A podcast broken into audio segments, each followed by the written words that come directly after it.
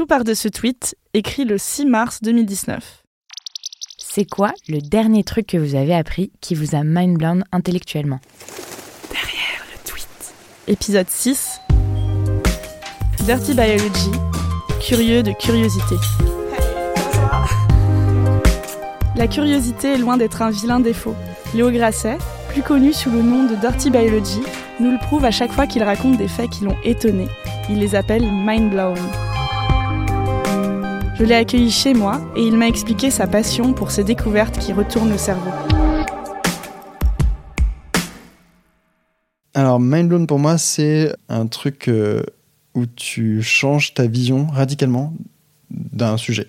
C'est ce, cette espèce de petit moment de décalage cognitif, là, le, petit déclic, vraiment très fort, où euh, tu fais euh, Ah, mais en fait, quelque chose. Euh, bah, tu vois, c'est comme le moment où on s'est rendu compte, là, il y a quelques années, qu'une bonne partie de l'Amazonie, ça avait été une forêt cultivée. Genre, faut faire des jours de marche à l'intérieur d'une forêt très dense et tout ça, donc tu te dis c'est vierge. En fait, pas du tout. Les arbres qui sont aujourd'hui, c'est euh, les descendants des arbres qui avaient été plantés par des Amérindiens, quoi. Et donc, euh, pareil, ta vision de l'Amazonie comme forêt vierge, le truc qu'on t'a toujours dit, c'est ah mais en fait, l'Amazonie, ça a été cultivé. Euh, t'as, t'as plein de trucs comme ça. Quand tu as lancé ce tweet, quelle euh, réponse t'a- t'ont particulièrement marqué? Alors, il y, a- il y a plusieurs réponses. Il y a des réponses euh, un peu rigolotes. Genre, il y a un mec qui a dit euh, quand tu fais un trou dans un filet, il y a moins de trous. Ok Et t'as des trucs vraiment pratico-pratiques. euh, genre, quand tu fais le pourcentage d'un chiffre, tu peux inverser les deux chiffres pour trouver la même solution. Par exemple, 5% de 25. Si tu trouves ça trop compliqué à faire, tu peux faire 25% de 5. Et c'est plus simple. Parce que c'est juste le quart. Effectivement, mais c'est évident parce que c'est les propriétés de la multiplication. Donc oui, on, l'apprend euh, peut-être même à l'école, ce genre de choses. Mais le fait de le redécouvrir dans un Twitch, c'est ah pratique.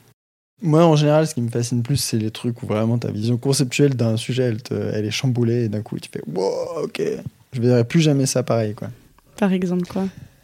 Typiquement, je pense que la première fois, quand t'es petit, que tu te rends compte que tu vois le soleil tous les matins se lever d'un côté et partir de l'autre, en fait, tu te rends compte que c'est pas le soleil qui bouge par rapport à la Terre, mais c'est la Terre qui bouge par rapport au soleil. Ce genre de, déclic, de, changement cognitif complet, tu, tu changes un paradigme entier euh, dans ta vie, ça, c'est vraiment puissant.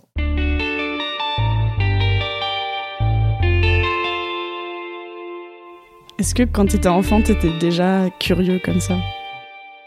Ouais, je lisais beaucoup. Après, j'étais pas à fond sur la science. J'étais plus euh, tout le temps perdu dans un bouquin, en général de fantasy ou science-fiction. Et par contre, l'amour de la science est arrivé, euh, je dirais, à peu près au moment de la fac.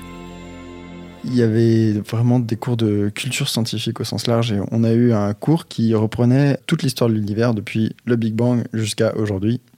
Et celui-là, je dois bien avouer qu'il m'en a mis euh, plein la tête parce que je me suis rendu compte de déjà la profondeur du temps historique qui nous sépare du tout début et puis euh, de toutes ces choses qui s'étaient passées qui étaient invisibles à ma perception. Donc l'idée qu'il y avait eu euh, quasiment 3 milliards d'années d'évolution avant que je naisse et qu'il y avait eu tout un tas d'autres formes de vie avant que celles qui sont aujourd'hui euh, n'apparaissent. Et donc l'idée c'était fou de se dire en fait tout ça ça existait. Donc tous les mondes imaginaires parallèles machin en fait ils ont eu lieu dans le passé. Voilà plus le fait que les profs étaient vraiment, vraiment fascinants. Et c'était il y a quelques-uns qui étaient des maîtres de pédagogie. euh, ben, ça m'a fait vraiment accrocher euh, au sujet. Quoi. Est-ce qu'il y a un fait en particulier qui t'a marqué? Le gros, gros truc qui m'a le plus marqué, c'est vraiment le- la découverte des mécanismes de l'évolution et de comprendre que ces mécanismes étaient beaucoup plus compliqués que juste euh, la sélection naturelle, comme on en parle avec. euh, L'exemple typique, c'est la, la phalène du boulot, cette espèce de papillon qui euh, était blanc au départ parce qu'il se cachait sur les bouleaux euh, des arbres d'Angleterre. Et avec la révolution industrielle, les arbres ont commencé à s'enduire dessus et du coup, il y a eu de la sélection parce que ces pauvres petits papillons tout blancs sur des arbres tout noirs se faisaient becter. Et donc, euh, les quelques variants, les quelques individus qui étaient noirs avaient tout de suite beaucoup plus de chances de survivre et de se reproduire. Et donc, ils se sont retrouvés euh, partout dans la population. Donc là, euh, cas d'école de sélection naturelle. et tu dis, waouh, c'est fou et tout. Mais en fait, quand tu arrives à la fac et tu te rends compte que ben, c'est juste un tout petit truc des très nombreux mécanismes qui gouvernent l'évolution, là, tu ouais, tu t'en prends plein la tête euh, intellectuellement. Oui, il y a, je dirais, une dizaine d'autres mécanismes qui peuvent modifier la trajectoire évolutive d'une espèce. Et vraiment, ça, c'était fascinant à découvrir. En biologie, tu as tout ce qui est la définition de l'espèce, en particulier sur la nôtre.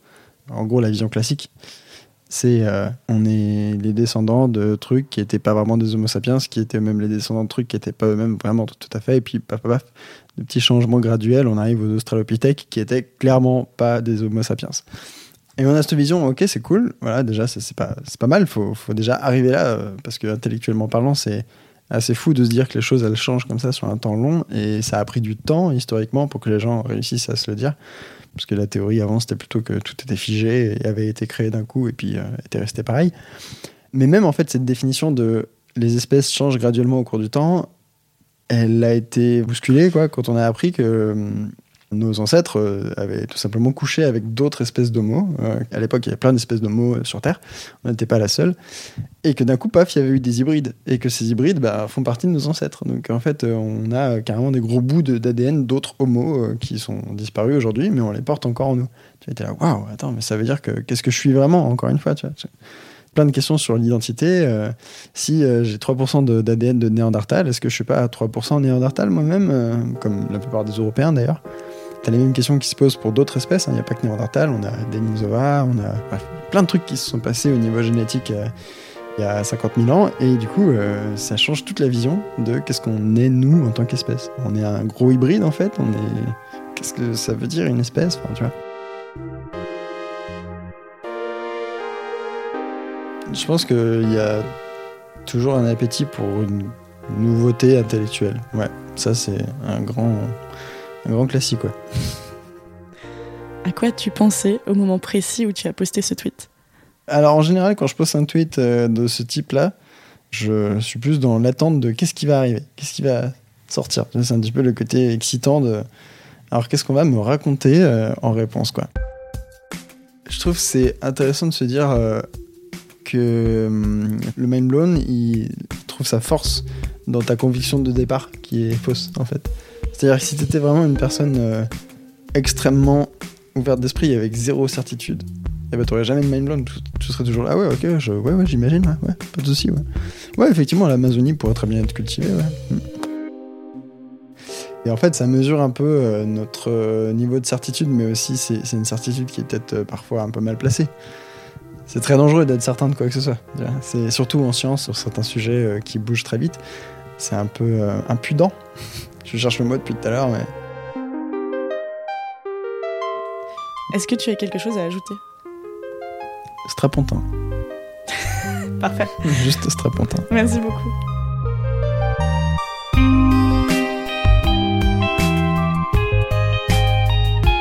Si vous avez aimé l'histoire de Dirty Biology, parlez-en autour de vous, sur les réseaux sociaux, et n'hésitez pas à vous abonner et à laisser plein d'étoiles sur Apple Podcast.